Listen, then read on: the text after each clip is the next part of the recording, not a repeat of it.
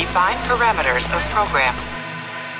Olá, eu sou a Priscila Franco, voz da Michael Burnham, e você está ouvindo um podcast da rede Track Brasilis.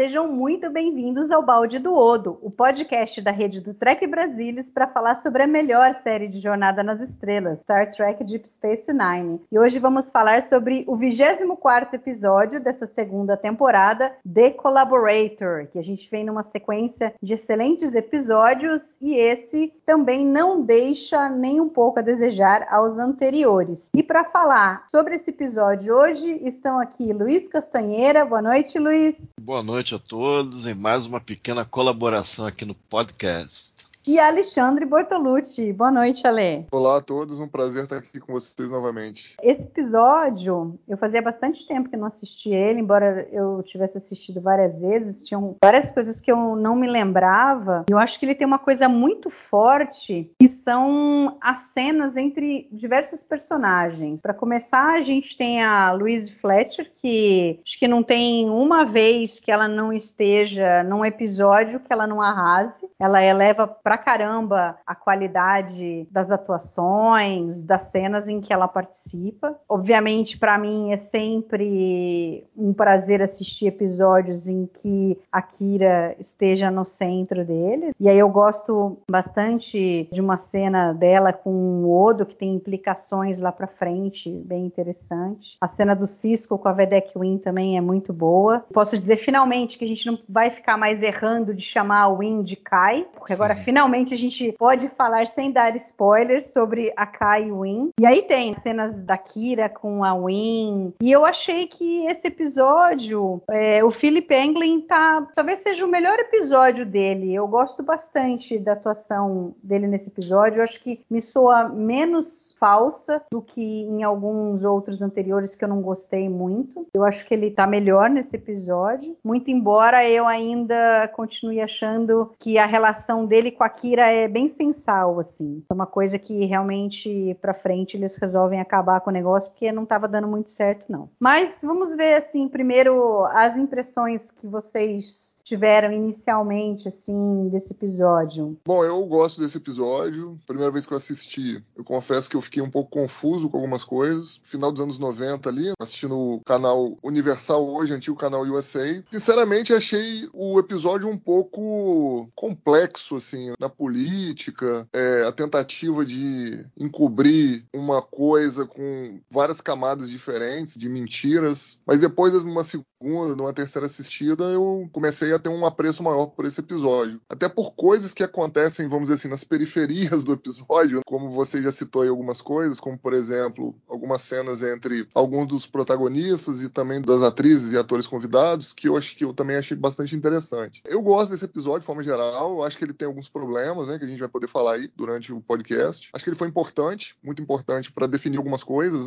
é, pra, primeiro para definir, outras para reforçar, né, também coisas que a já tinha visto em alguns outros episódios. E então para mim foi um, um, vencedor aí, né? Mais um vencedor nessa reta final da segunda temporada de Space Nine. Muita coisa legal pra gente comentar aí. Eu sempre gostei muito do episódio. E vendo agora, eu acabei de revê-lo, eu achei ele ainda mais forte, muito interessante. Eu não lembrava direitinho, assim, as chamadas, né, os callbacks para alguns episódios anteriores. Então, por exemplo, você tem logo na primeira cena de encontro, Brian e Akira encontram ali no promenádia com a velha Queen e você tem sem tanta menção explícita, dá para saber que estão falando daquilo, mas não tem aquela menção explícita, os eventos de In the Hands of the Prophets, por exemplo. E é usado com humor e a parte passiva-agressiva da Win é, é feita de toda maneira, a Kira também entra um pouco nesse ritmo e a coisa vai e vem ali. E é uma coisa séria que está falando do episódio anterior sério, que poderia ter assassinado, poderia ter, ter ocorrido a morte da terceira pessoa ali do diálogo, com humor, e muito do episódio se constrói assim, é, de uma maneira sutil, de uma maneira adulta, e eu acho bastante interessante. A cena do Cisco e da Win, você pode lembrar até desde o piloto do Emissary, qual é a posição dele, aí o Cisco reitera a posição dele, ainda bem como um oficial federado, é um assunto interno,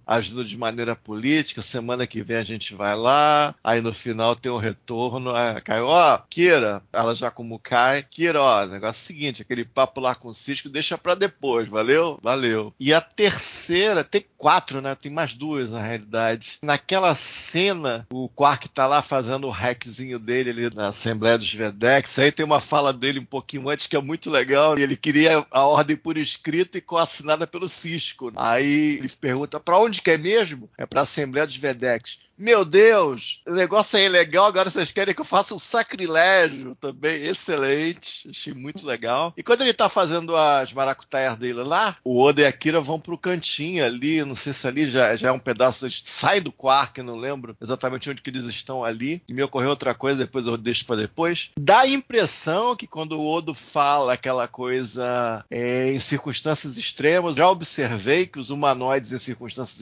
extremas, mesmo os melhores deles, podem fazer coisas extraordinariamente malignas ou malvadas ou, ou inconcebíveis, impensáveis. E olha para Kira, então dá a impressão que ele está lembrando dos eventos do Necessary Evil. E a coisa que eu, imagino que a Mariana já mencionou aí é numa outra cena lá no escritório do Odo, que ele tá, acho que ele está procurando ali o que, que houve, os dados que a, a Vera Queen a, acessou ali do computador dele depois de falar com aquele colaborador de fato que estava preso lá, Cubos, não sei. Ela fala que ama o. tá apaixonada pelo Barial. Aí vai pra cara do René beijando ar. Aí ele faz uma coisa ali que parece ele reatualizou as definições dos parâmetros de atuação em Jornada nas Estrelas. Ele meio que quebra tudo, aí ele joga para dentro. É, mas hum, a gente tava pensando já, até fazendo um bingo aqui, né? Se, se você ia perceber que tá acontecendo isso com vocês, todo mundo sabia e tal. É claro que no primeiro momento é aquele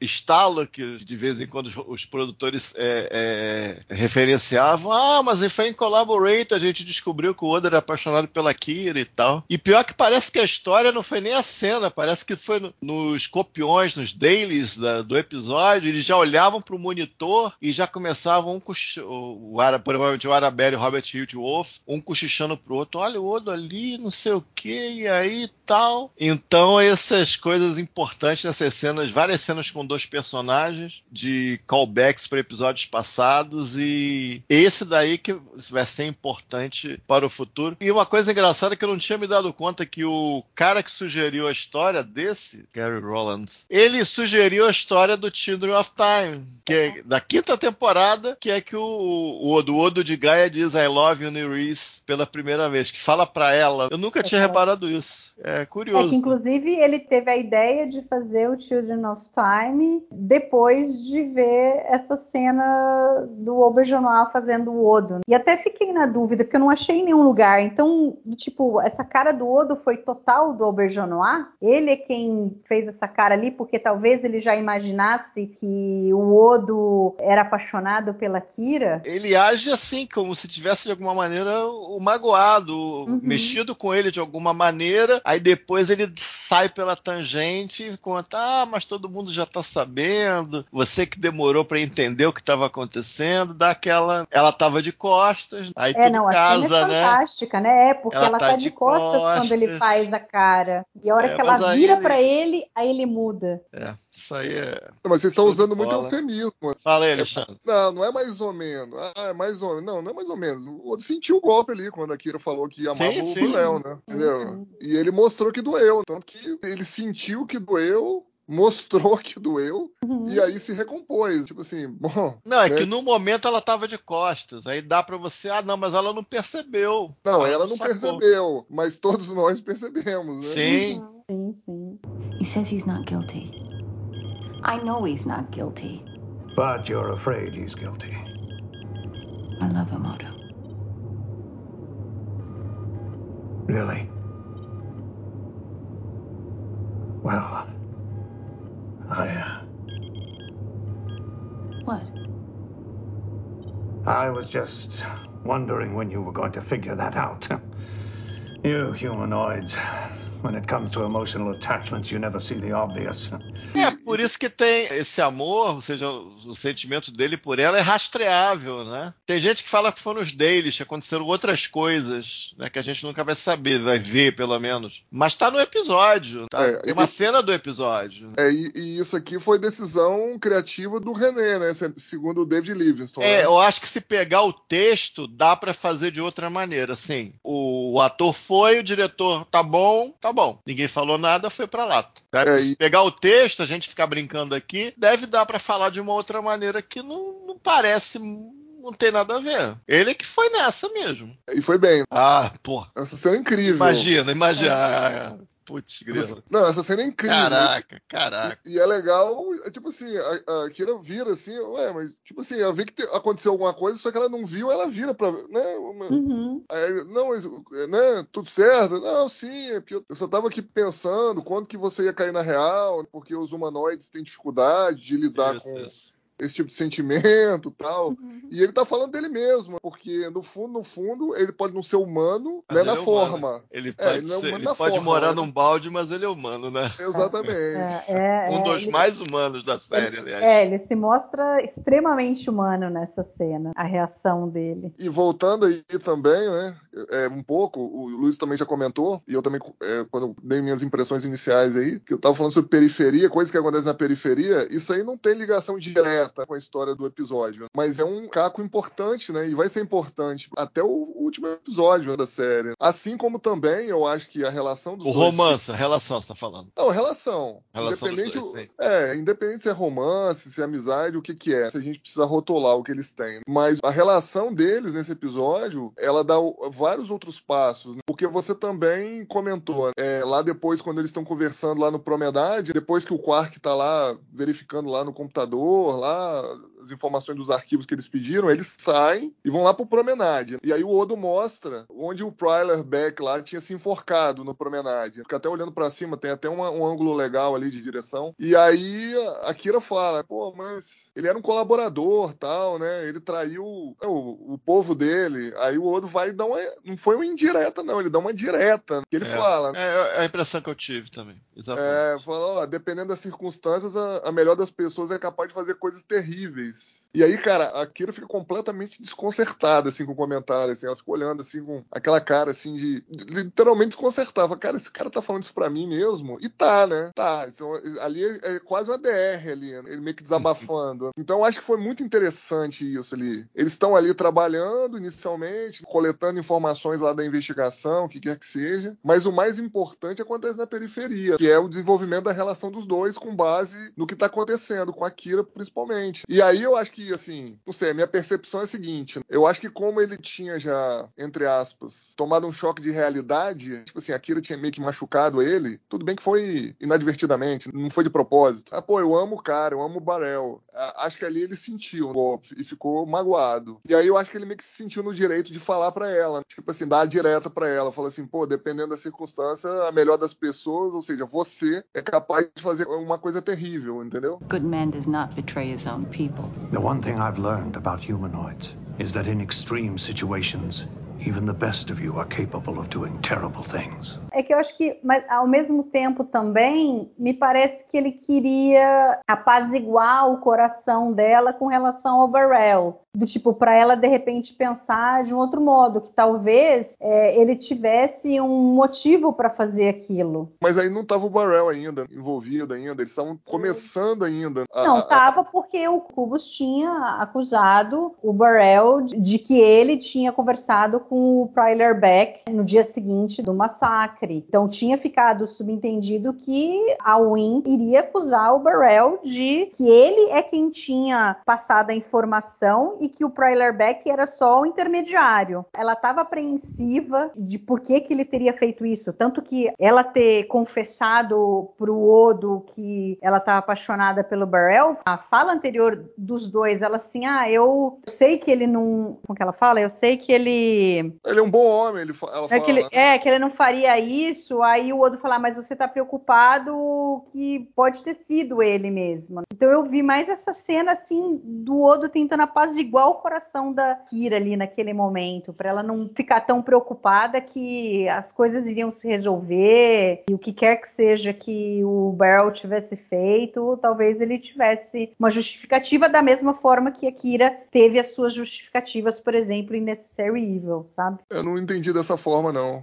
Porque eles estavam falando lá do Prowler Becker, que ele tava dizendo, pô, o cara era meu amigo praticamente. Não dá pra entender, assim, o cara como uma má pessoa. E aí a Kira fala, não, mas o cara traiu o povo dele. Ele falou, é, mas, né, minha querida. Então, mas a Kira, Necessary Evil, ela não traiu ninguém, assim, traiu, a- a- não contou pro Odo o que ela tinha feito, mas o que ela fez não foi repreensível. Então, mas acho que na visão de justiça, vamos dizer assim, do Odo, tipo assim, dois errados não faziam um certo, entendeu? Você não dá pra relativizar a causa de uma tragédia, vamos dizer assim, entendeu? Eu nem pensei nisso, que o Odo estaria dando uma indireta pra Kira. Eu senti muito isso, assim, sabe? É, e eu acho que isso é ótimo, assim. Eles, Sim, assim, sim. Eles chegaram num grau de sinceridade mútua, vamos dizer assim, que é difícil, assim, você conseguir numa relação, até numa relação real mesmo. A partir do momento que às vezes você atinge um certo grau de relacionamento com a pessoa, às vezes você fica até com mais preocupação de falar algumas verdades, pra eventualmente não machucar a pessoa. Mas você vê ali que a relação dos dois tá, tá ficando tão forte que eles têm, assim, um, um certo grau de liberdade ali de transitar por assuntos espinhosos, vamos dizer assim. E eu achei isso muito forte. Por mais que, assim, a gente só vá ver realmente a certeza dos sentimentos dele pela Kira lá em Heart of Stone, na terceira temporada, Uhum. que ele fala rasgado, mas aqui, cara, eu acho que o relacionamento deles atingiu outro nível aqui. Então eu achei bem, assim, bem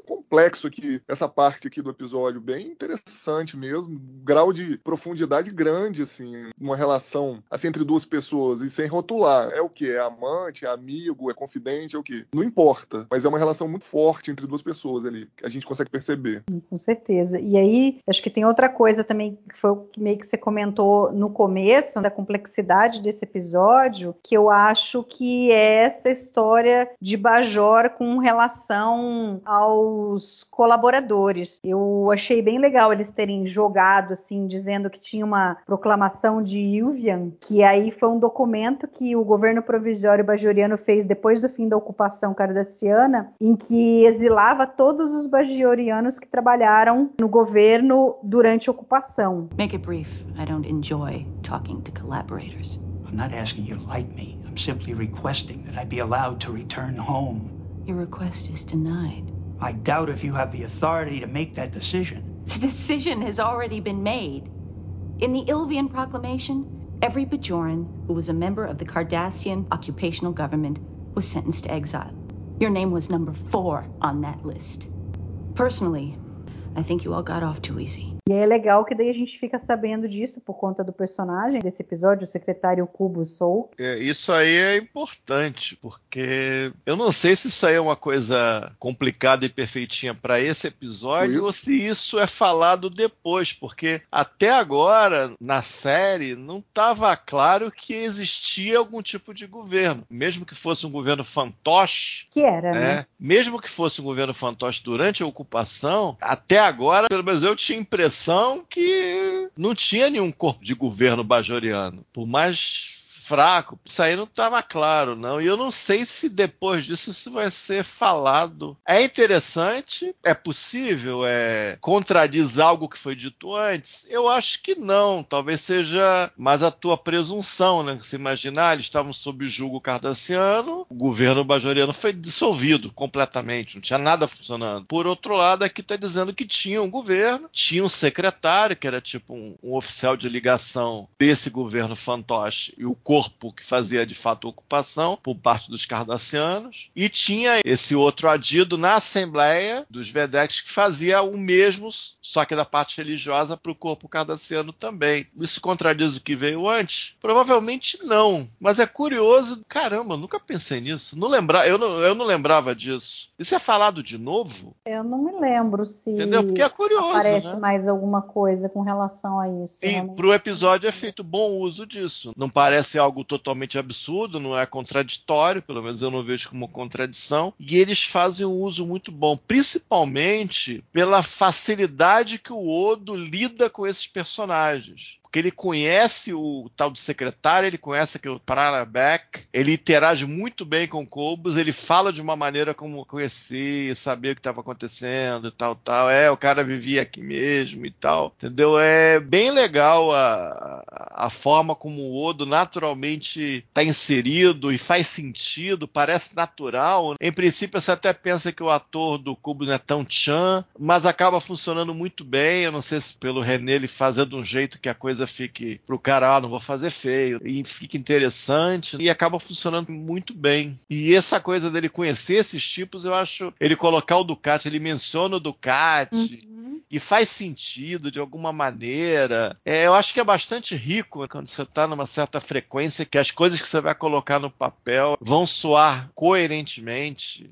Né, ter um peso dramático interessante. É porque eles já tinham mencionado várias vezes a questão dos colaboradores durante a ocupação, bajorianos que se beneficiaram para ter uma vida melhor enquanto os outros lutavam para libertar o planeta. E aí é legal porque assim, a gente vê lá em Duet que os bajorianos não conseguiram ter um alívio em relação ao que os cardassianos fizeram, porque os cardassianos foram embora e ninguém foi julgado pelos crimes cometidos em Bajor. Então é legal ver que foi possível de alguma forma eles fazer uma, uma certa justiça com relação aos bajorianos que foram colaboradores. Era o que eles podiam fazer dentro do sistema deles. E eu acho que vai bem assim do que a gente viu dos cardassianos e, e mesmo em Necessary Evil, quando o Ducati chama o Odo para tentar resolver o assassinato, assim, os cardassianos querem se distanciar ali. Eles têm uma vaidade de que eles querem parecer que eles são bons e tudo. Então acho que faz todo sentido você ter um governo bajoriano que no fim eles é quem dão cabo das ordens que os cardassianos mandam, como se eles fossem os responsáveis. É interessante, sim. É. Eu acho que é interessante eles É, trazerem eu, isso, lem- mas eu não eu não lembrava lembro. desse detalhe. Eu realmente acho que depois não foi mais falado sobre isso. Não, não me lembro. A gente vê alguma coisa naquele episódio da mãe da Kira. Esqueci o nome do episódio. Mas pra- Darker Than Death or Night. É, eu acho que é isso. Descobre-se lá que ela teve uma relação com o Ducati e tal. Lá a gente vê a operacionalização ali de algumas coisas, que tem presença de bajorianos ali, entendeu? Então, tem as festas lá que, enfim, fazem lá nos aposentos lá, tem presença de bajoriano. Então a gente vê que tinha ali, né? Alguma, entre aspas, relação corrupta de alguns bajorianos com a ocupação. Mas o que eu acho interessante, assim, o que esse episódio traz de mais interessante é isso que você comentou, mano. De existir, os caras terem pensado em existir ali uma lei, alguma coisa assim, uma regra específica dizendo que o cara que era colaborador, ele tem que ficar- viver exilado. E isso puxa fio da meada pro cara que apareceu lá na estação, Cubos, o secretário Cubos ou o que lá. É, pô, por que, que esse cara tá aparecendo aí? Se esse cara era colaborador, tá exilado, que raios esse cara tá fazendo aí? E aí, enfim, isso traz, suscita pra gente, obviamente, que a presença da Vedek Win na, na estação provavelmente era pra encontrar com esse cara. Sim. Há dois dias ali da eleição ali pro novo Kai, isso encaixa direitinho, eu acho que com, a, com o que ela fala pra Kira. A Kira pergunta pra ela, o que, que você tá fazendo aqui? Ela falou, olha, se fosse pra você saber, minha querida, você já saberia, né? Uhum. What brings you to the station, Peregrine?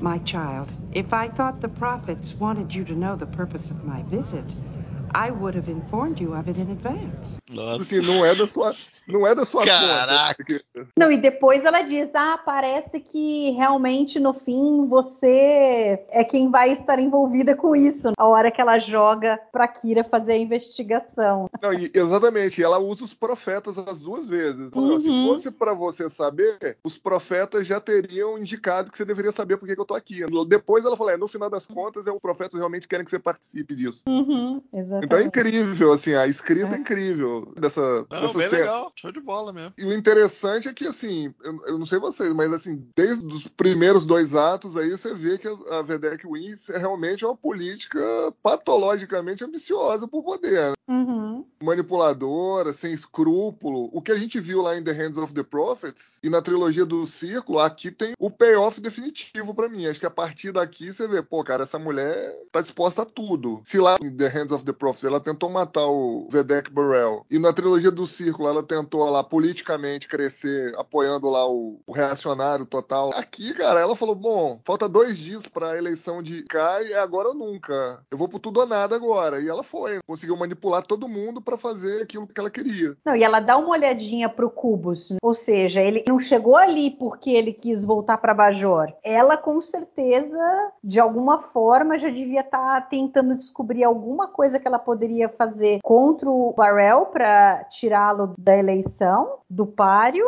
E aí, não sei como, ela descobriu a história do Cubus e o cara, obviamente, queria a chance de voltar para Bajor. Ela deve ter prometido para ele asilo e aí ele foi. Então, quer dizer, isso daí já estava tudo planejado. E não só isso, ela falou assim: ah, bom, vamos ver, eu tenho isso daqui, mas eu vou tentar outra coisa. Aí ela vai lá conversar com o Cisco, que é fenomenal a conversa dos dois, porque são várias coisas subentendidas que um sabe exatamente o que o outro quer dizer, mas não é dito, assim, na lata. Nossa, é, é, fantástica a cena ali. É a única cena que o Cisco aparece no episódio, mas é, então, é muito boa. Am I correct in assuming that you no longer consider the Federation to be an enemy to Bejor?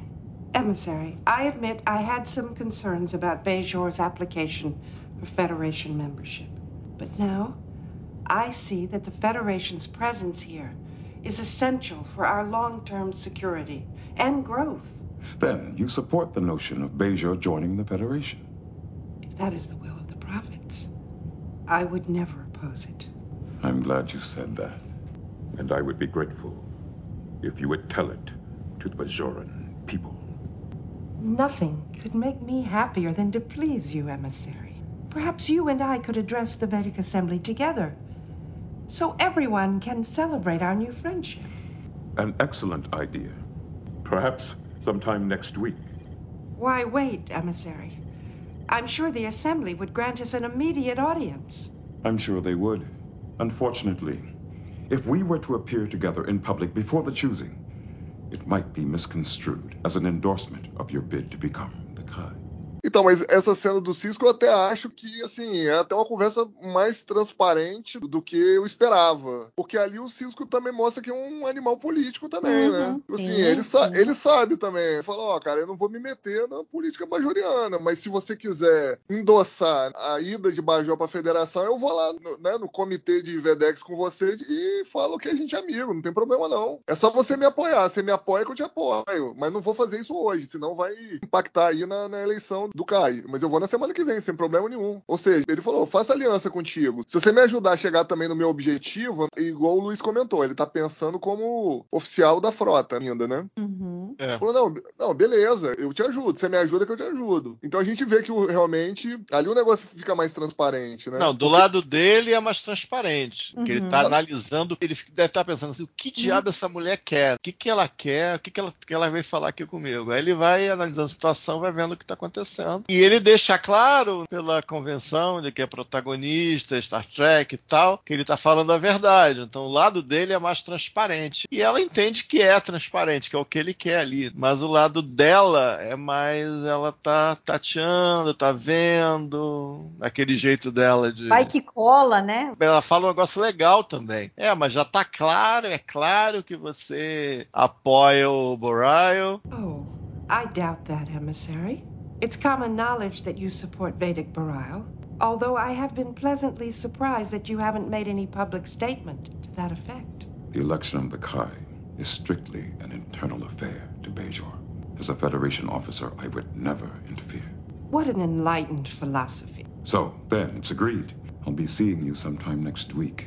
I look forward to it. Só faltava ela falar assim, a Kira, tá, a tua primeira oficial tem um caso com ele, né, Cisco? Só faltava ela dizer isso. Teria mal, seria uma coisa assim, é, é pela pacificação, sei lá, encontre um termo. Mas ele mesmo assim ele segura, ele fala, não, poderia ter outro efeito, não, não é por aí, mas semana que vem a gente tá lá sem problema nenhum. É legal também. É, mas é interessante que você comentou sobre a Kira, né? A sua primeira oficial aí, tá, tá tendo uma relação aí com o Vedek Barrel. Mas é legal também que a gente vê que, interessante, né, da religião bajoriana, parece que ela é mais democrática, assim, né? Que existem correntes diferentes da interpretação lá das escrituras sagradas. É, uma coisa que eu queria perguntar para é. vocês: esse negócio do voto era sacanagem da Kira, ela inventou um voto, entre aspas. Ela tem um voto porque ela é primeira oficial de DS9, ou o cidadão comum vota? Eu acho que, que vocês mundo... entendem? Eu entendo que todos os bajorianos votam. É voto eu mesmo. Sei, eu não sei aí o, o, quanto, se não tem um peso diferenciado, os Vedecs votarem, não sei, não fica claro realmente. Porque você eu poderia pensei... ter peso. Então né? vocês acham que é para valer? Ela não estava de sacanagem. Ela, ela tá, falou sério mesmo. Tem um eu voto. Acho sim, eu acho que sim. Eu acho que assim, deve ter uma votação, entre aspas, popular, vamos dizer, mas acho que isso teria algum tipo de validação lá pela Assembleia uhum. dos Vedecs lá, entendeu? É porque o negócio era fechado, a Kira estava lá esperando, né, acabar isso, a, a, Assembleia dos Vedecs, que foi quando oficializou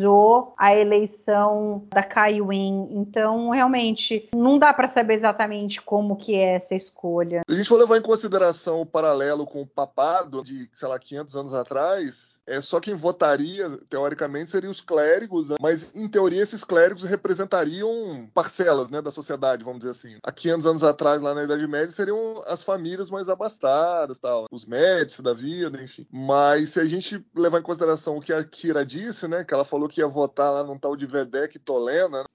Porque Vocês não entenderam concorda. que era uma mulher, não? Ela fala assim, ah, porque eu Parecia não que era uma mulher. Com... Então, porque ela fala que não concorda com a forma como o Burrell interpreta as escrituras. E interessante... Isso aí também ela tirou da cabeça dela, a gente nunca viu isso. Não, então, mas o interessante é que no próprio episódio, quando eles encontram a Kaiwin a primeira vez, a Kaiwin fala a mesma coisa. Uhum. Olha, ainda bem que a gente tem interpretações diferentes das escrituras, né, Barel? Porque você pensa de um jeito e eu penso de outro, que ela tá falando com as crianças, para as crianças serem boazinhas, uhum. para elas serem cuidadas pelos profetas. E o Barel fala para ela: não, mas peraí, o o amor é incondicional, não tem condição. Ela falou, tá vendo? É, é, importante você pensar diferente de mim, porque a sua visão das escrituras é diferente da minha, e pelo jeito é diferente do que a Kira enxerga também. Então achei interessante isso, essa, entre aspas, democracia, elas coexistem, né? Essas diferentes é, visões das escrituras sagradas, e elas coexistem ali de uma forma aparentemente harmônica, menos pela Kaiwin, obviamente, mas de forma geral ali, a gente olhando friamente ali, eu achei interessante isso, porque,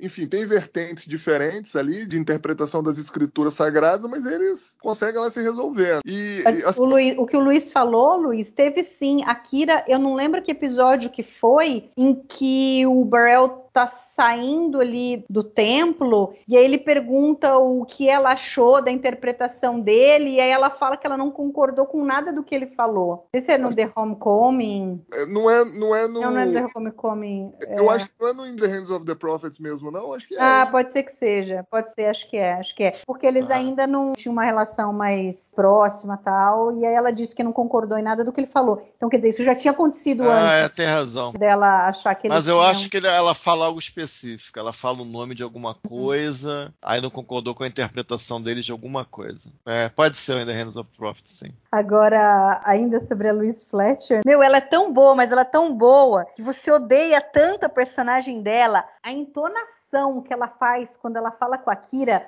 My Child, não sei o que, My Child. Child, lá, My é, child de, é de socar cá, a TV. Aquilo né? vai dando. Nossa senhora, você fica tão pé da vida com a maneira como ela fala com a Kira, assim, uma maneira pedante. E com o próprio Burrell, que daí ele e ela falam de igual para igual. Ali a Kira, a priori, não poderia falar de igual para igual para ela, tanto que chega uma hora que ela toma uma da Vedek Win, que ela fala, ela né? Ó, se você ela... for sábia, você nunca mais vai falar assim comigo quando ela fala para Kira que a Kira tem que, nela né, entrega a investigação para Kira e ela fala isso no final da conversa. Oh, and child, one last thing. I know you're under a terrible strain, but if you're wise, You will never speak to me with such disrespect again. É, e a Kira por... pensa um pouco assim. Ela, uhum. ela, é porque na verdade, é porque na verdade a Kira tá cutucando ela desde que ela chegou. Sim, sim. Entendeu? Sim. Que ela fala, ó, oh, eu vou falar pro outro reforçar essa uhum. segurança. Não, mas eu tô me sentindo segura aqui. Não, não, mas não é por, por você não, é para todo mundo. Well, now that I know you're here, I'll be sure to inform Constable Odo to increase station security. That won't be necessary.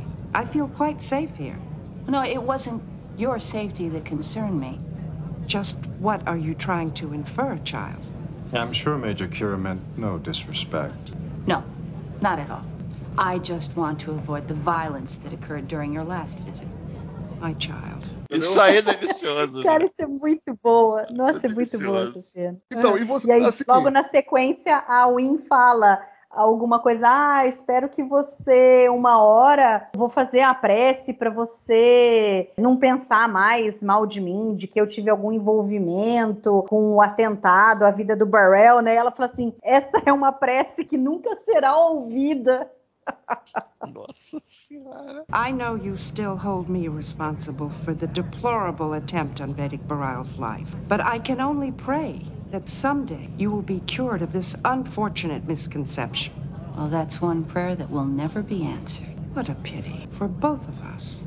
É, se você pensar irada, pelo né? lado dela, por mais filha da puta que ela seja, talvez comparando ela com o Ducat, talvez o Ducat é, não tenha a menor ideia de que ele é filho da puta. Uhum. E ela tem alguma noção de que ela é filha da puta. Mas pensando do lado dela, é uma pessoa ultra conservadora. Aí é, ela pensa assim: pô, essa criança petulante aí tá dando pro Vedek na minha frente, cheia de marra, dando uma de gostosona e tá fazendo troça aqui da minha cara só porque eu tentei dar matar o cara aí que ela tá, tá interessada, pô. Mas aí ela chegou uma hora que, ou seja, você entende que mesmo que obviamente ela seja muito filha da puta, você sente que do lado dela tá acumulando coisa também. Ela não, ela chega uma hora que ela não vai conseguir manter o passivo agressivo naquele tom dela o tempo todo. E aí tem esse momento. Então até isso eu acho que foi bem feito. Teria que ter alguma coisa acumulando do lado dela e ela chegar uma hora e dar uma disparada justamente naquilo Kira ali, que teve mais interação e mais tensão ali. É, de forma Porque... geral, eu, eu, acho que a dinâmica de atuação da Nana Visitor com a Louise Fletcher funciona muito bem. Eu discordo do que a Mari disse no começo, tá? Sobre o Philip Youngling. Infelizmente, não acho que a interpretação dele nesse episódio tenha sido das melhores, né? Porque,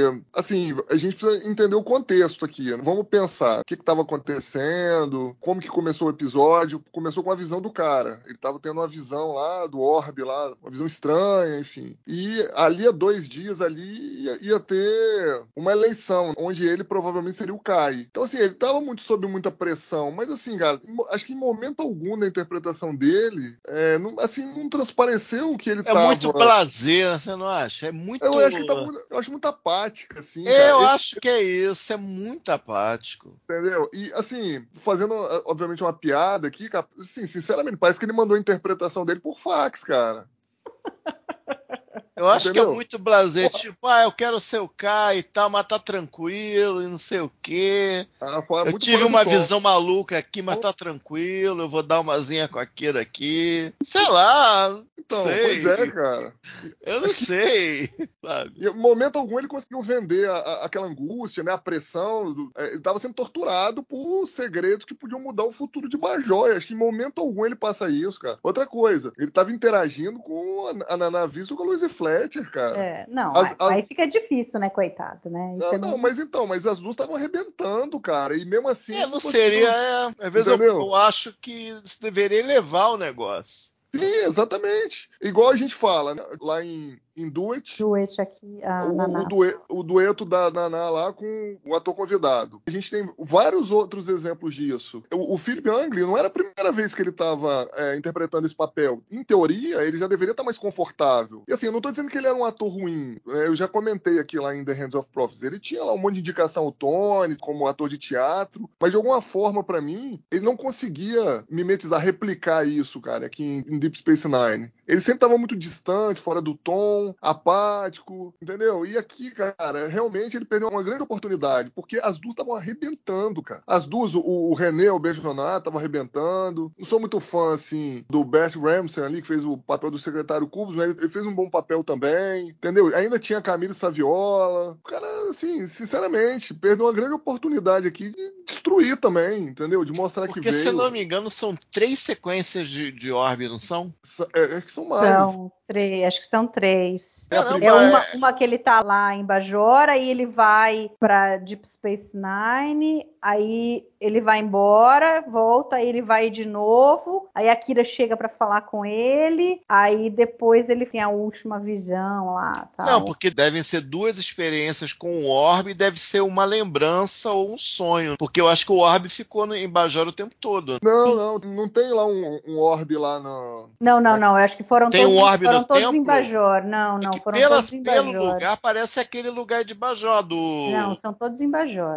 É. É no, o, o, o, Homecoming? o templo, É o The lá, Circle? o templo. o é aquele templo. lugar lá do The Uhum, Circle. Sim, né? sim. Aí eu não sei se são duas experiências com, com o Orbe. Eu acho que aparece ele fechando o Orbe só duas vezes. Mas se eu não me engano, são três experiências. Ou ele É. tá lembrando, ou ele tá sonhando, ou é um eco da experiência, eu não sei. Ou seja, era pra ser, vou dizer Tour de Force, mas era pra ele estar mais mexido, era pra ele, não sei, era pra ele, sabe? Tava muito automático ali, né, cara? É, faltou a parte dele do episódio. É, assim, aquelas é que eu- é que imagens outras trabalhar. Ele foi, ele foi, ele foi pior, gozado. Nesse eu achei que ele tava um pouquinho melhor mesmo. A atuação dele eu gostei mais do que nos outros episódios. Porque eu acho que nesse, Mari, tinha mais coisa em jogo, entendeu? É. Então, em teoria, isso, isso deveria afetar que- ele mais, né? Uhum. Entendeu? Ele, ele tinha que estar mais afetado. Ele- Nós estamos falando dele, da carreira política dele, que podia terminar Uhum. né, ali, e também o futuro de Major, cara. Ele ia entregar ali o poder para uma mulher altamente manipuladora, entendeu? Ah, mas aí os profetas vão no- nos guiar. Pô, tudo bem, mas no fundo, no fundo, a gente sabe que não é bem assim. E ele, mais do que ninguém, devia saber, né? Como sacerdote lá, entendeu? Então ele tinha que estar mais É, não mexido, sei, né? acho que o Barrel é,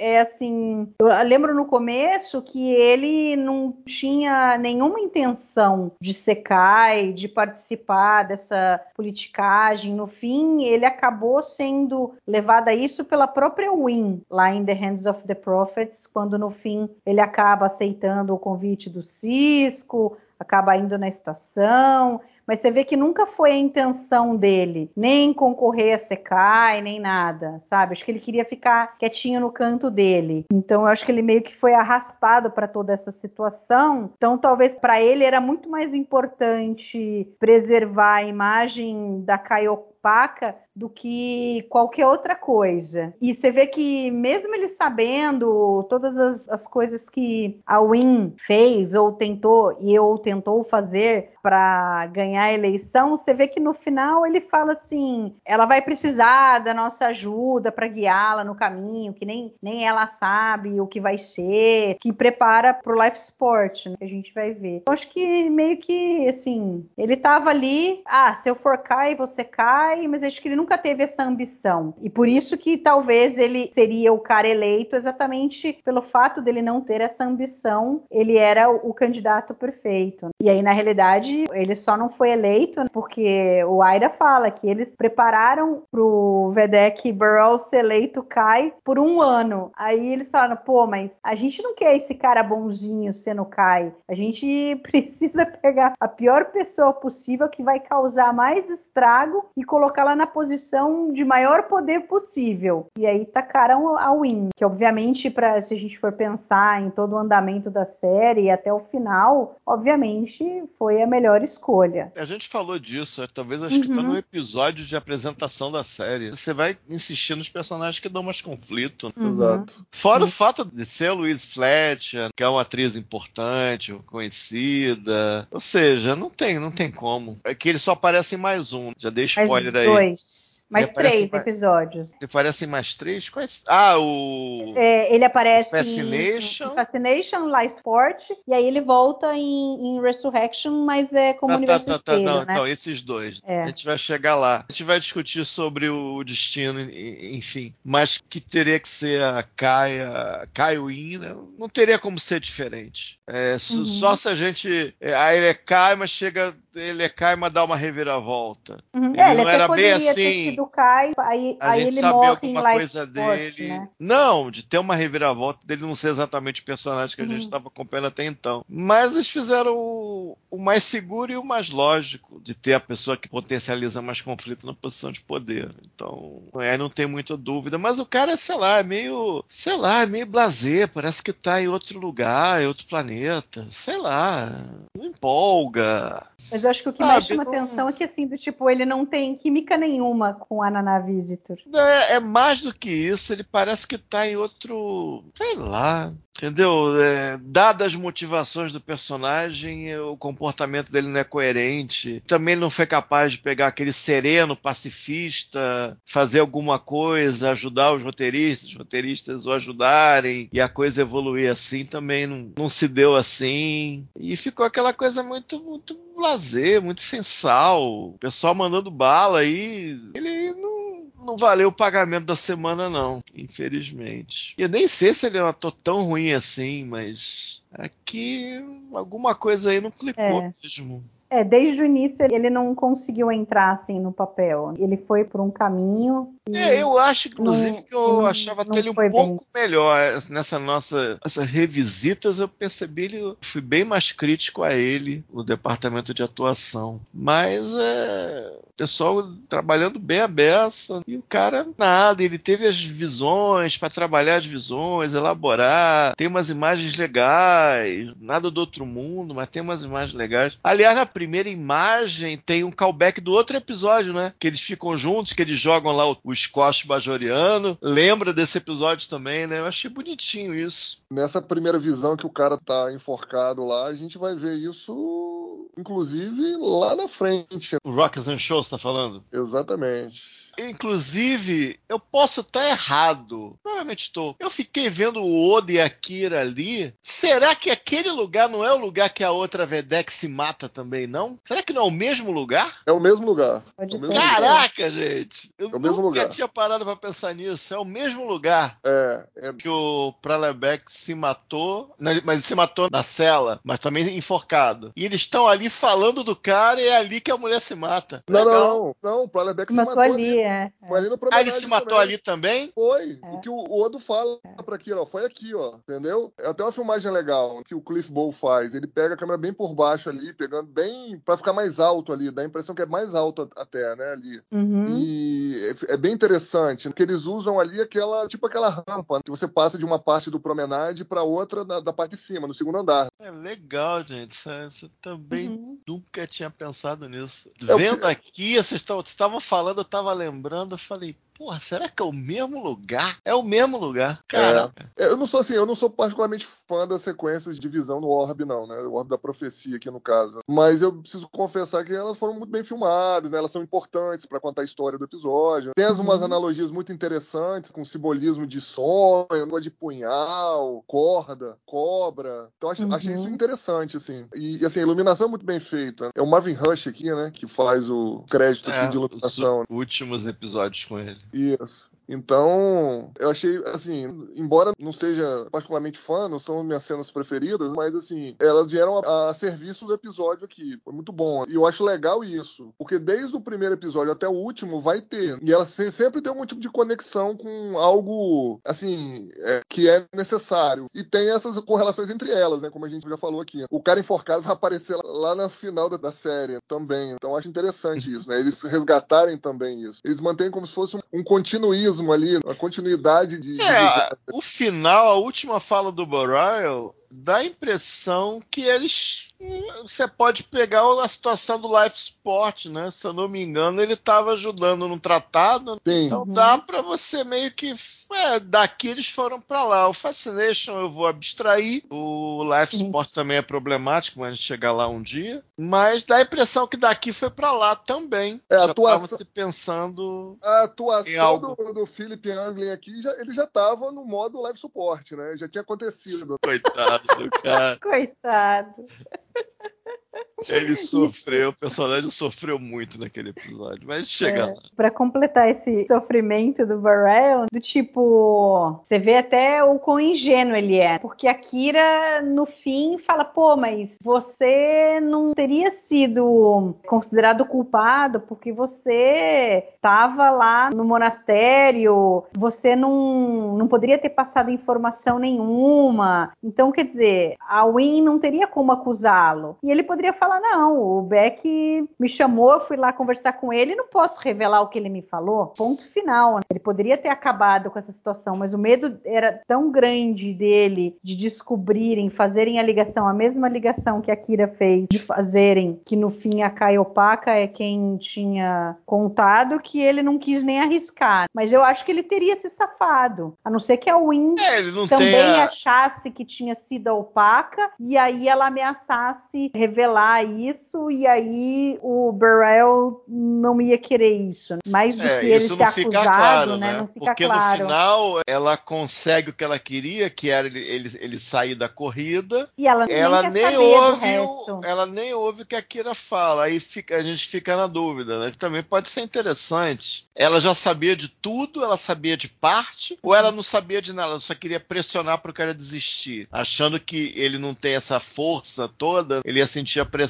e ia simplesmente desistir. A gente não sabe, ficou-se sem saber. né? Sem saber. Eu tenho alguns problemas com esse final. Esse episódio é bom, mas pra mim ele tem alguns probleminhas. Eu já posso abrir aqui a, a caixa de ferramentas já? Claro. Pode? Inicialmente, mais pela, assim, né, começando a ser um pouquinho chato só, só pela lógica geográfica aqui. Tem algumas conversas que me incomodam, o local onde as pessoas estão conversando. Então, por exemplo, aquelas conversas ali da Kira com a Win, a Kira e o Odo, o Quark, o Odo e a Kira, são assuntos sensíveis de ser tratado no meio do promenade ali. Pô, os caras estão conversando promenade, tem gente passando, e a Kaiwin tá falando sobre traição lá do Vedek Borel. Porra, alguém vai passar ali, vai ouvir, e aí como é que fica, entendeu? Então, acho que do ponto de vista ali de direção, vamos dizer assim, é, isso passou desapercebido. Porque no final das contas, o, o cara que escreveu, ele coloca lá onde vai ser a cena, mas o diretor olha e fala, não, peraí, essa cena não pode ser filmada aqui. O segundo interrogatório ali do Cubus ali também é feito na área de carga. Tudo bem que ele tá- devia estar preso na nave e tal, por questão de É, segurança. eu pensei, eu achei estranho, mas eu pensei isso. Então, é, seria, de repente, se fosse ruim levar ele de volta lá pra delegacia e tal, mas tem uma certa lógica, mas também não me parece muito correto. Não parece ser um lugar muito institucional ali pra ela fazer investigação e interrogar o cara. Mas tudo bem. Ok. Outra coisa que me incomoda, aí me incomoda mais, tá? Porque aí, assim,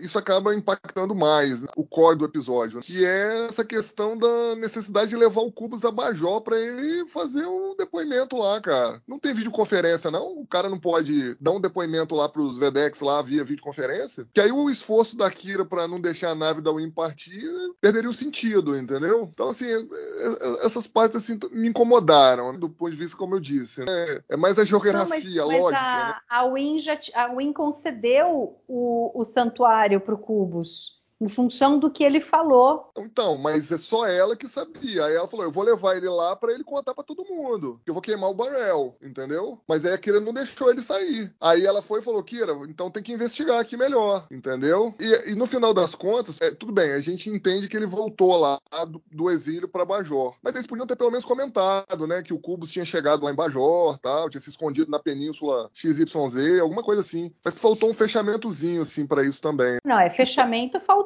porque aí a gente não sabe o que aconteceu com ele. Se a Win realmente foi concedido ele voltar para Bajor, não foi. Não, foi. Foi, porque ele acabou sendo um ativo político de garantia dela contra o Barrel. Tipo assim, se o Barrel quiser falar alguma coisa, eu tenho um ativo aqui político que eu vou usar de garantia, que é o cara, o depoimento do cara, entendeu? Então deve ter sido feito um acordo assim, ó, eu- esse cara vai ficar aí, mas ele vai ficar quietinho e a sua carreira política continua, Barrel, entendeu? Mas se você começar com graça, esse cara vai dar o depoimento dele, entendeu? Deve ter rolado um acordo ali. É, eu né? acho que ele voltou sim, eu acho que isso não existe dúvida. Podia ter um- É. uma coleta de lixo no final. Então, É, mas aí provavelmente tinha, mas aí foi cortado por, tempo, talvez. E aí tem duas coisas que eu acho que são mais de mudança de roteiro, de linha de roteiro mesmo. A primeira delas é a seguinte: pô, beleza, o cara, o Vedek Barrel é um, é um ótimo caráter. Mas se a gente for pensar bem, do ponto de vista prático, talvez dramaticamente pro episódio teria sido melhor que a Kaiopaka tivesse salvo o filho dela. Que o filho filho dela fosse um dos mil, por exemplo, que tivesse sido salvo, entendeu? E aí sim, faria mais sentido uh, uh, ter escondido a participação dela nesse negócio. Porque, pô, ela sacrificou o filho dela. Eu acho que se a Caio Wynn tivesse contado isso, porra, ela, a, a, mulher ia ficar mais heroína ainda. A, Caio Paca falou, porra, a mulher sacrificou o filho, cara. Era mil ou quarenta. Porra, ela escolheu 40, entre eles o filho. Porra, não tem na, nada mais nobre do que isso, entendeu? Era uma escolha impossível que ela teve que fazer. Mas ainda assim ela teria, tipo, compactuado com os cardassianos, entendeu? Pô, mas, porra, mas ela pagou o preço. Não, sim, a, sim. O filho dela, né? Não tem preço maior do que esse que ela pagou, entendeu? Se ela então, tivesse a... deixado, salvado o filho, aí sim ela seria uma pessoa ruim. Então, mas. Mas não, que, não queriam mostrá-la como uma pessoa ruim. Ela era uma pessoa boa que fez uma escolha impossível, perdeu o filho em função disso para salvar bajorianos, entendeu? Mas sempre ficaria ali. Teria gente que, que ainda acharia que ela foi, é, tipo, aceitou o jogo dos cardassianos, entendeu? Porque os caras da resistência eram os caras que podiam de alguma forma expulsar os cardassianos, ou pelo menos eles tinham essa ideia de que a resistência era a salvação deles ali. E aí ela simplesmente queimou os caras que estavam tentando expulsar os cardassianos. Não importa se ela salvou mais Bajuriano, ela deu a localização dos caras da resistência. Mas era uma célula. Não era, era uma célula, sim, sim, então, era uma célula. Não era a resistência toda. Não, então, não, não. Então, era porque os caras deviam estar tá fazendo coisa ali nesse vale de Kendra que os cardassianos deviam estar tá incomodados, porque devia estar tá destruindo alguns lugares ali deles, deve ter morrido vários cardassianos, e os caras queriam eliminar os caras. Surgiu a oportunidade, então. Então, eu, eu acho que com base no que a gente já viu até agora em Deep Space Nine, provavelmente ela sairia como heroína. A gente vê outras, vamos dizer assim, relações meio contraditórias, vamos dizer assim meio dúbias. O próprio Odo, por exemplo, o Odo trabalhou lá com os cardassianos, entendeu? Começou trabalhando uhum. para os cardassianos. E ele é bem aceito pela sociedade bajoriana. O tipo de, entre aspas, de entrega que ela fez aqui para os cardassianos não daria para considerar que seria autotraição, cara. Ela deu a mão para salvar o, corpo, né, todo. Teve que cortar uma mão, entendeu? Ela cortou a mão para salvar o, o, o, paciente, vamos dizer assim, né? Se a gente fosse fazer uma analogia médica. Eu vejo que, que, a Win com certeza conseguiria vir com argumentos para meio que manchar assim a imagem da opaca, do tipo, ah, se ela contou isso, que outras coisas ela poderia ter contado, sabe? Então, talvez. Aí, então, o, agora nós vamos, nós vamos para a segunda coisa. Aí talvez o Barrel não quisesse arriscar. Então, mas aí vai para a segunda coisa que eu queria comentar. Ah, o Barrel não queria arriscar. Mas arriscar por quê? A Caiopaca estava viva. Lá em Baron Lines, a gente sabe que ela ficou viva naquele planeta lá no quadrante Gama. Por que não, eventualmente, entrar em contato com ela novamente? Para ajudar, de alguma forma, a desnudar a verdade. De repente, ela mesma assumir ali, ó, oh, foi isso mesmo, eu fiz isso mesmo, tal. Entendeu? Por isso que eu acho que esse episódio tem as suas falhas, seus é. problemas, entendeu? Não, sei, mas aí tem a morte, tem a morte é um... do Pryler Beck também. É um problema, entendeu? acho que do Battle Lines sei lá. É. Que eu lembro que eu, é um quando a gente fez o Battle Lines, eu, eu falei que era muito estranho a mulher ficar viva lá e uhum. nada acontecer em Bajor. Uhum. Isso é uma coisa estranha. Eu acho que foi escrito, porque tecnicamente, mesmo se ponderando a situação impossível ou não, ela seria uma colaboradora. E o pessoal pendurou o episódio nisso. É complicado, não sei. Aí, por exemplo, o Pryler Beck foi quem falou, ele acabou se matando, então quer dizer do tipo, pô, não foi ele, ele recebeu a ordem e no fim ele que pagou o pato. E ela não teve coragem de assumir naquele momento. É, eu imagino se isso entendeu? viesse à tona, então... é, já com a, a Win como cai, uma outra corrente político-religiosa dominando ali a religião bajoriana, eu acho que poderia dar merda. Eu acho que a gente pensar assim, ah, ela fez. Inclusive, até no nessa série de, de Star Wars recente, que eu, que eu gostei, a Bess Endor, acontece basicamente isso. Um cara lá que basicamente se tornou a, a rebelião lá, ele faz basicamente isso. Ele sacrifica uma célula inteira, porque ele sabe que se aparecer na hora que o Império vai atacar a célula, aparecer resistência ou eles não estiverem lá, vai ficar claro por outras circunstâncias da série que ele tem um cara infiltrado lá no topo da inteligência do Império. Inclusive ele faz uma, mas ele tá ativo em cena, né? Que a Kaiopaka também não estava ativa em cena. Tem muito pouco dela nesse episódio. Ou seja, é um dilema muito parecido. O cara literalmente fritou uma célula inteira, gente que ele conhecia, com serviços prestados, pelo bem maior. Aqui talvez seja mais espinhoso porque era uma líder religiosa, ela devia estar, tá, sei lá, ela devia estar tá meio no submundo também pelo poder político que ela tinha. Ela não devia estar, tá, ela devia estar um pouco escondida também e de alguma maneira ela interveio na resistência bajoriana. Então, fazer o pós-mortem dela na parte política, né, eu acho que não seria fácil não. A gente está pensando, é, a Kira matou o cara, mas pô, a Kira matou um monte de gente, mas é difícil quando você coloca em termos de julgamento político de um ícone religioso, pode ser mais espinhoso do que para outro personagem. Nesse cara do Star Wars, é, em certo sentido é mais fácil, porque o cara é um guerrilheiro, ele se tornou aquilo, um líder ali, nada mais importa. Valores, princípios, é manter aquilo ali até a derrubada do Império se dê. E aqui talvez seja mais difícil pensar nesses termos, talvez, talvez isso que o Baraya estava pensando, fora a falta de espinha, a fraqueza dele também, que você pode pensar que isso faz parte do episódio ou não. Aí é como o negócio aperta para cada um. Eu acho que, tipo assim, como era, se tratava de uma ocupação, onde o negócio estava extremo, na minha visão, ela não sairia como, entre aspas, é, ia sair chamuscada, obviamente, mas não se tornaria um grande problema para ela. Uma coisa é você tomar decisões no, na paz, outra coisa é você tomar decisões quando você tá na guerra, que era o caso. Mas é isso, eu acho que daria um twist melhor, né? se, enfim, ela tivesse salvado o filho dela junto com os mil e tido entregue a célula lá da resistência lá dos bajorianos. E também não gostei, é o que o Luiz falou, o problema do Battle Lines, mas a partir do momento que o Battle Lines foi pro ar, virou um débito da série. E aí, quando você tem ali. Que é estranho na... pra caramba. O é um negócio Lines, estranho. Ah, não, é a situação que ele produz é muito estranha. Ah, sim, mas aí a partir do momento que você quer usar na gênese de um novo episódio uma personagem que tem um histórico lá meio complicado, aí você tá querendo arrumar problema também. É. Então não tem jeito. O episódio não é perfeito, né? não é um duet, infelizmente não é. Não. Mas ok, ok, entendeu? Tudo bem. A gente segue, né? Se a gente pode matar Move Along Home, a gente mata Battle Lines também, entendeu? Manda lá pra Voyager lá, os extras de Voyager lá, tudo certo. Entendeu? Caraca, gente.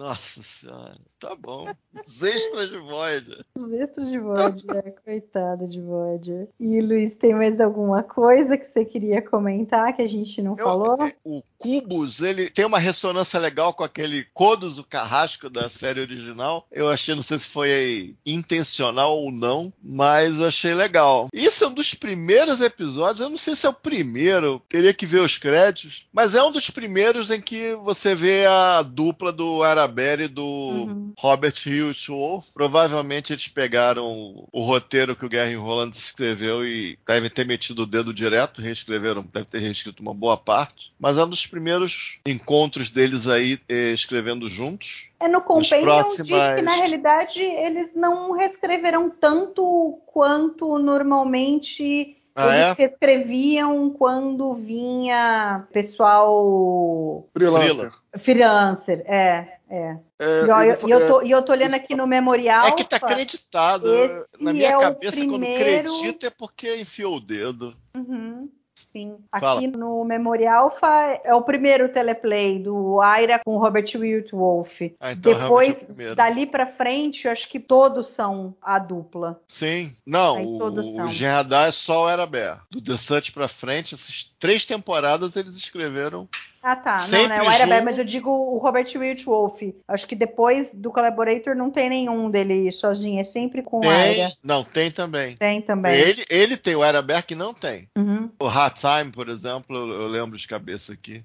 Deve ah, o Hard poucos. Time é só ele. O Hard, Hard Time, é, só, é, ele. Só, é só o Robert Wilch Wolf. Isso. Pelo que eu tô vendo aqui, acho que não tem mais. Aí depois o Ties of Blood and Water, é só ele. E acho que o Field of Fire. O resto acho que é tudo com Aira. É, ele, aí ele já tinha saído da série. No final ele fez um espécie de frila. Uhum. Eu achei legal a direção, achei muitas imagens legais, tanto na, nas sequências de orbe, algumas cenas muito bem é, decupadas. Por exemplo, a cena que o Odo tá mantendo cubos na cela e a Kira chega, a Kira tá bem concentrada, a forma como pega ela, pega o cara, pega o Odo, eu achei bem bolado. Tem uma outra cena que eu achei muito interessante, que eu não sei se talvez a ideia tenha sido do diretor, ele faz de uma maneira muito simples, ele dá a impressão que aqueles três, eu não sei se os três são homens, os três que seguem a Vera Queen na estação, da forma como eles andam em torno das duas, como eles param, dá a impressão que eles são uma espécie de segurança ninja. É, segurança. Entendeu? É, eu achei bem bolado isso de maneira muito simples, assim, só com um mínimo ali de, de organização, dá essa impressão sem falar uma palavra, sem chamar atenção. Coisas assim eu achei bem interessantes, a coisa, aquela cena do foco lá do point do suicídio por enforcamento, coisas assim eu achei bem legais ao longo do episódio, bem, bem interessantes mesmo. A Naná muito concentrada, a gente veio do crossover, aquela mesma coisa. Outra coisa legal, ela muito à vontade, ela fala com o O'Brien, aí no final ela para ali, a Dax vai lá falar com ela, aí ela chega, O'Brien, pô cara, vê aqui para mim aquela parada de novo que eu tô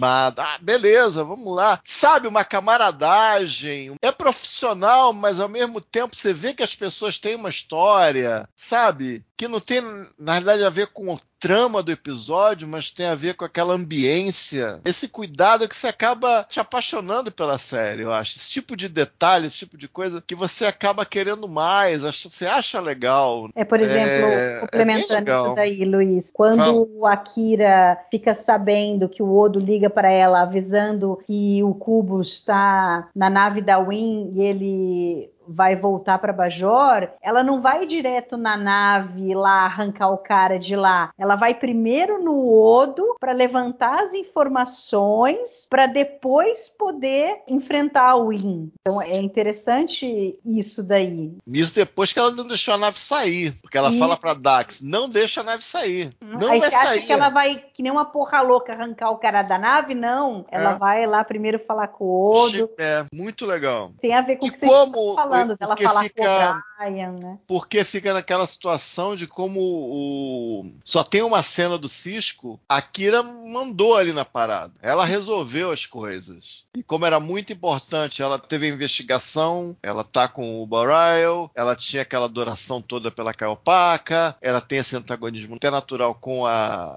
Vera que depois caiu in. Então, bem no centro, ela tá no centro de tudo e ela tem aquele espaço ali, ela tem o poder também. Então, várias coisas são interessantes ver. E ela tá muito, muito bem. O René muito, muito bem. A Louise Fletcher muito bem. O Philip que realmente é uma pena. E provavelmente os produtores sentiram isso já. Ou a gente tá fazendo errado, ou esse cara é errado, não sei. Eles é, ele serviu que a gente tá vendo os caras inicialmente, aí com a Win se tornando Kai, ele meio que essa parte política ele não faz mais sentido. Se ele tivesse uma química boa com a Naná, tivesse dando certo a relação Barrel e Kira, talvez eles tivessem insistido nele ali, mas não gostaram e acabaram descartando cara. Aquela blusinha da Kira, eu acho que é a blusinha do, do episódio que aparece ela com a cabeça do Quark. Pode ser. Pode ser. Qual é aquele episódio? Qual é mesmo? Faz pouco tempo que a gente fez ele, falou sobre ele. Não, não, ainda vai passar. Não, da cabeça passar. do Quark já não foi? Não. Não? Quem é que encontra na Holocene? Eu, eu acho que foi sim. Eu acho que é, não, que eu Alexandre, eu salva acho, a gente. Que eu acho que eu... é o Jeffrey Combs. Não, não, não passou nada, vai passar. Eu tá não tô lembrando, lembrando qual episódio é esse não, não, não. Não tô lembrando não. Não tá lembrando não? não. Enrolei não. todo mundo agora. Tô não. Vai rolando aí que eu vou ver aqui. Vai, vai rolando. Que ele, que o, o Quark quer fazer um programa com a Kira porque tem um alienígena que se apaixona pela Kira e paga pro Quark. Aí o Quark fica é, tentando. É a trama B do Meridian. É, é, a o, trama o... B do Meridian. É, o alienígena é o Jeffrey Combs. Uhum. Então essa blusinha dela, ela reaparece nesse episódio. Aí. Tem a blusinha da Nana Vista. E ela ficou bem com a roupa do squash bajoriano lá também, ficou legal. Foram essas as minhas impressões finais. Então, Ale, manda aí as trivias.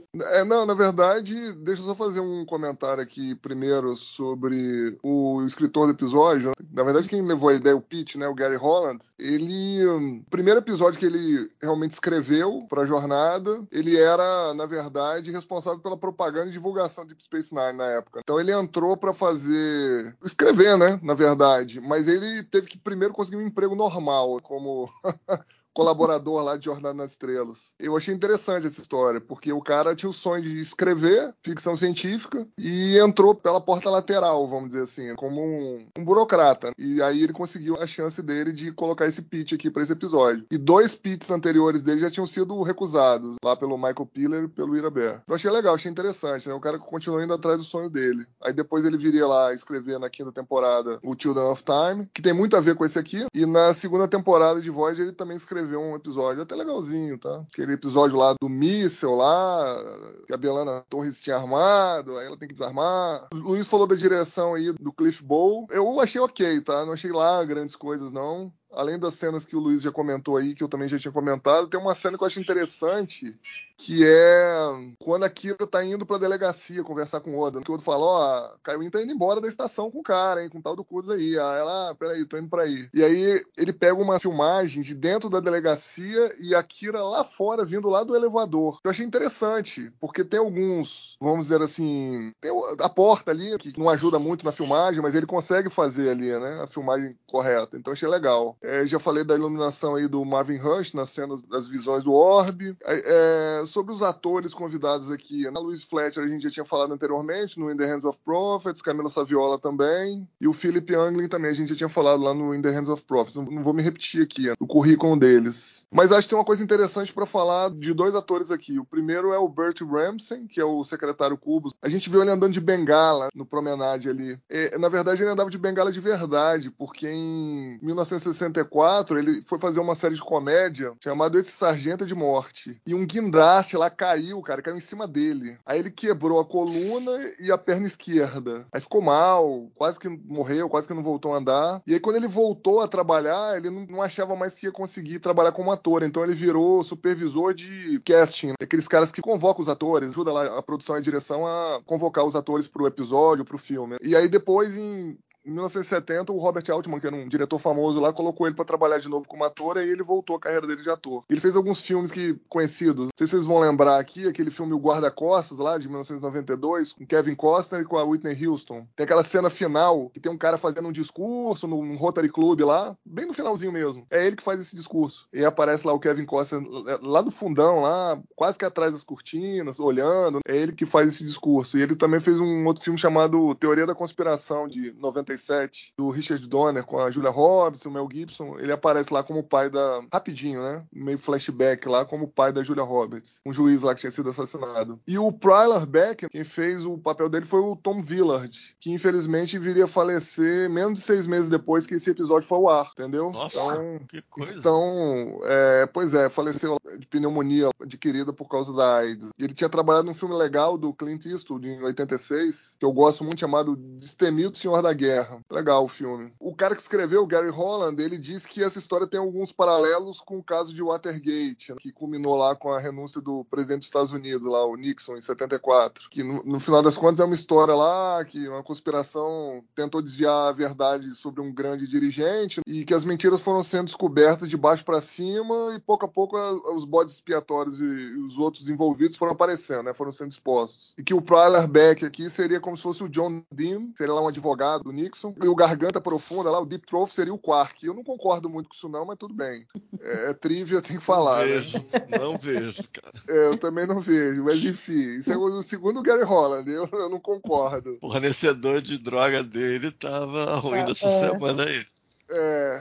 E, bom, quem quiser saber mais sobre o caso do Watergate, tem um filme, né? Todos os Homens do Presidente lá, de 70, 1976. Esse é bom, né? Do Alan Recomendo, Jacobs. recomendo. É, com Robert Redford, Dustin Hoffman, Jason Roberts, concorreu um monte de Oscar lá, Globo de Ouro. E por último, é só uma referência interessante aqui. Esse é o último episódio é, em que Deep Space Nine dividiria a atenção na TV com a nova geração. Porque o próximo episódio seria já All Good Things da nova geração. Então The Tribunal já não teria mais a nova geração na TV. Então Deep Space Nine ficaria sozinha na TV do The Tribunal até lá o 13 terceiro episódio, eu acho, da terceira temporada. E aí estrearia Voyager, um The Caretaker, que foi lá em início de 1995. Então é um marco. E ainda assim que Voyager fosse dividir as atenções novamente, mas seria num esquema diferente, porque tinha a tal da UPN na época, então o formato seria diferente. Eu lembrei agora porque que eu achava que a gente já tinha falado sobre esse episódio em que a Kira aparece no holodeck com a cabeça do Quark. É porque eu arrumei o GDE um tempinho atrás. E aí eu tava ah, colocando as fotos e, do Meridian. Lembrou. E aí por isso é, agora que eu lembrei porque que eu tava lembrando. Assim. Tinha certeza que a gente tinha falado do episódio, mas realmente não. Muito é. bem. Então, agora vamos para as notas? Ó, oh, para mim, para mim é 3,5. Melhor do que eu lembrava. E você, Ale? Para mim, três estrelas. Eu vou ficar junto com Castanha e vou dar 3,5 também. Eu gosto muito desse episódio. Eu acho que traz aí mais camadas para a história de Bajor. Acho que a única coisa assim que, embora eu tenha gostado da atuação do Philip Englen, achei ele melhor do que nos outros episódios que o Burrell aparece. Eu acho que ainda assim, realmente, como vocês falaram, deixa a desejar. Apesar dele ter ido melhor, ainda assim, acho que levando em conta a atuação do povo em volta dele, é uma pena ele não ter sido o melhor. Acho que poderia ter é, adicionado ainda mais ao, episódio. Se ele tivesse mandado a interpretação dele por e-mail, tudo bem, mas ele mandou por fax, aí não dá para dar três e-mails. entendi, entendi. É, já tá muito antigo, né? Tá muito fora. aí fica páreo com os roteiros do. Do John Menosky? Do Menosky, é. é. Em trombeta? Do trombeta? É. Do trombeta? Não, do trombeta não, não. É o Menosky que manda por fax, né? Ah, mandava, é verdade. Mandava, é. mandava é. E eu acho que ainda tem mais um, hein? Acho que tem coisa ainda. Vamos, vamos, ver. Bom, gente, a gente está quase chegando ao final dessa segunda temporada. Nós vamos ter ainda Tribunal e Degen Radar. E aí a gente encerra a segunda temporada. Vamos ter ainda uma análise geral de tudo o que a gente viu, o que a gente achou dessa temporada como um todo, para depois começar a terceira temporada. Queria agradecer aqui Castanha e Alexandre pelo bate-papo. É sempre um prazer estar aqui conversando com vocês sobre Deep Space Nine. Valeu! Valeu, até a próxima. E a gente volta então com um tribunal daqui 15 dias. Obrigada para todo mundo que ficou nos escutando até agora. Não esqueçam de comentar lá no site, no YouTube. Então a gente se vê daqui 15 dias. Até mais.